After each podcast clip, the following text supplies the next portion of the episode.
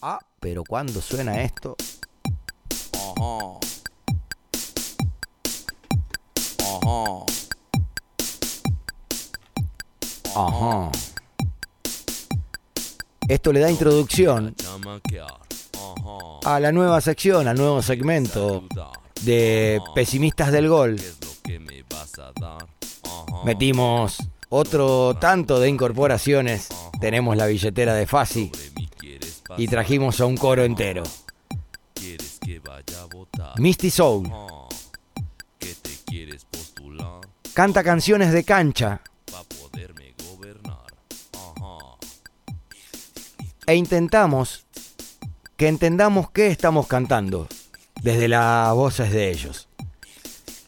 Hoy va a colaborar con Misty Soul y con Pesimistas del Gol Nicolás Cabrera, sociólogo y antropólogo, que analiza la canción de cancha que va a cantar Misty, bien de cancha, con sus hermosas voces. Después la va a analizar Nicolás, Nicolás Cabrera, sociólogo y antropólogo. Y cuando termine de analizarla vamos a escuchar una versión de Misty Soul. Como si estaríamos en un teatro, en una ópera, en ese coro perfecto, cantada la misma letra de la canción de cancha, pero de una manera extraordinariamente coral. Para que podamos entender en qué nos convertimos. Cuando vas a la cancha la cantás y por ahí no pensás lo que estás diciendo de verdad.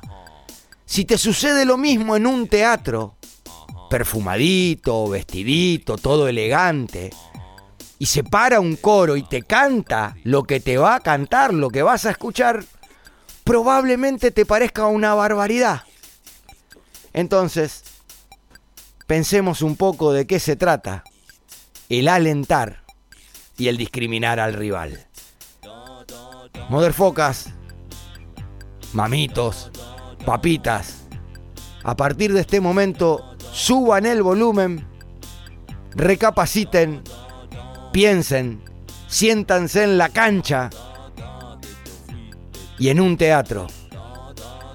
Misty Soul y Nicolás Cabrera con todos nosotros. En mi situación, uno el otro boliviano, de chico lo y lo vamos a como todos los años. En mi situación, dos hijos tengo yo, uno basurero, el otro boliviano, de chico lo crié y lo vamos a como todos los años.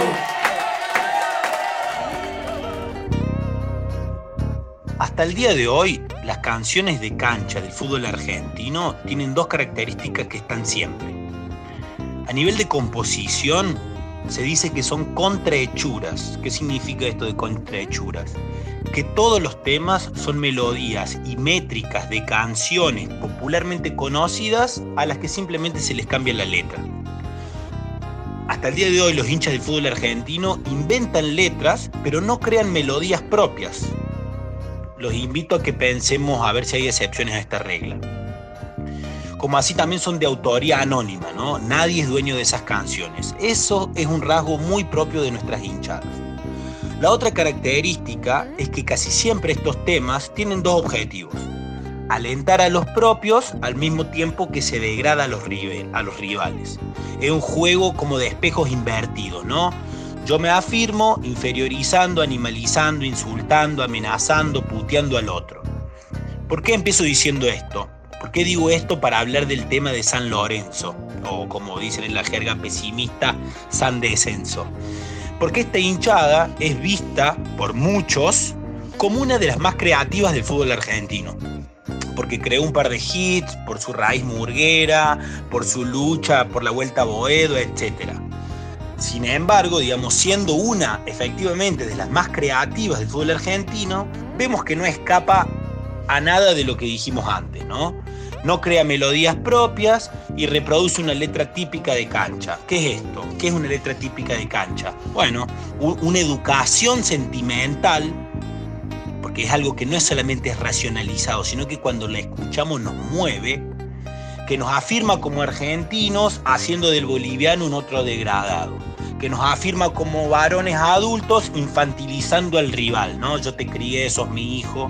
Y que curiosamente también, y acá hay una de esas contradicciones muy curiosas de nuestro fútbol, nos afirma como varones, machos y heterosexuales, al mismo tiempo que proclamamos los cuatro vientos que cogemos a otros varones. Es mi situación, dos hijos tengo yo uno basurero, el otro boliviano, de chicos los crié y los vamos a coger como, como todos los años.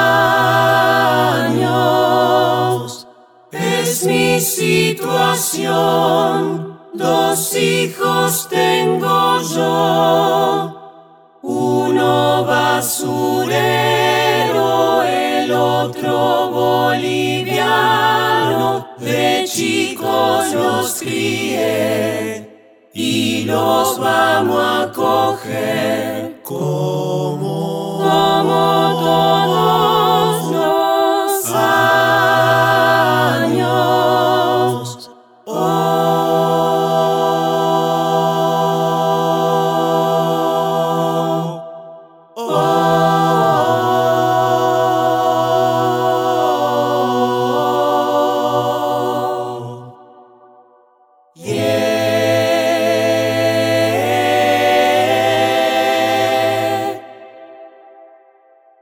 Yeah.